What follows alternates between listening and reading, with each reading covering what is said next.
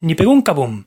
No sé si se habrán dado cuenta, pero últimamente estos fans que defendían tanto a la manzana, de aquí a dos años atrás, ya no se expresan tan a sus anchas. Y es que parece ser que Android va mejorando, va haciendo que sus nuevas actualizaciones permitan que los dispositivos se muevan cada vez más rápido, incluso dispositivos viejos, y por el contrario, iOS hace todo lo contrario.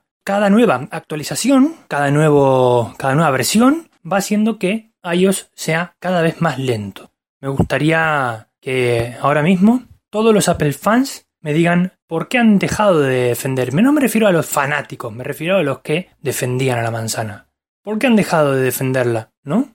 Porque siempre la defendían sin argumento. Y ahora hay argumento suficiente para darse cuenta de que Android está ya no es que igualando, sino que mejorando a ellos en muchísimas cosas.